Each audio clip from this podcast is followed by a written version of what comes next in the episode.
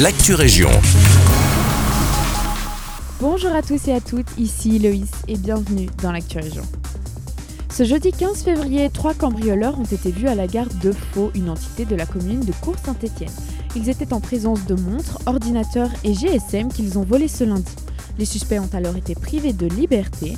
Un juge d'instruction du Brabant Wallon s'est saisi du dossier et a donné des mandats d'arrêt à charge des trois hommes, qui plus est qu'ils étaient en Belgique de manière illégale.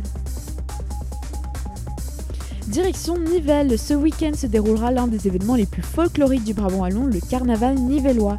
Selon une certaine estimation, on s'attend à voir 150 000 personnes dans les rues de Nivelles. Le programme débutera ce samedi avec un cortège qui descendra directement de la gare jusqu'au Vauxhall, suivi par les 650 Gilles qui défileront à partir du dimanche matin. Petit point sur la ville de Louvain-la-Neuve. À partir de l'année prochaine, les étudiants boursiers ne disposeront plus des cotes proposées par l'UCL.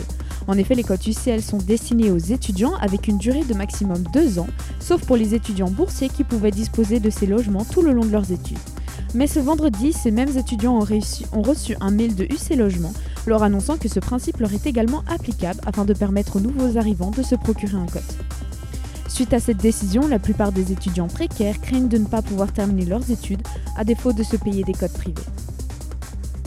C'est la fin de cette Actu Région. Merci à tous et à toutes pour votre écoute et à bientôt pour de nouvelles actualités régionales.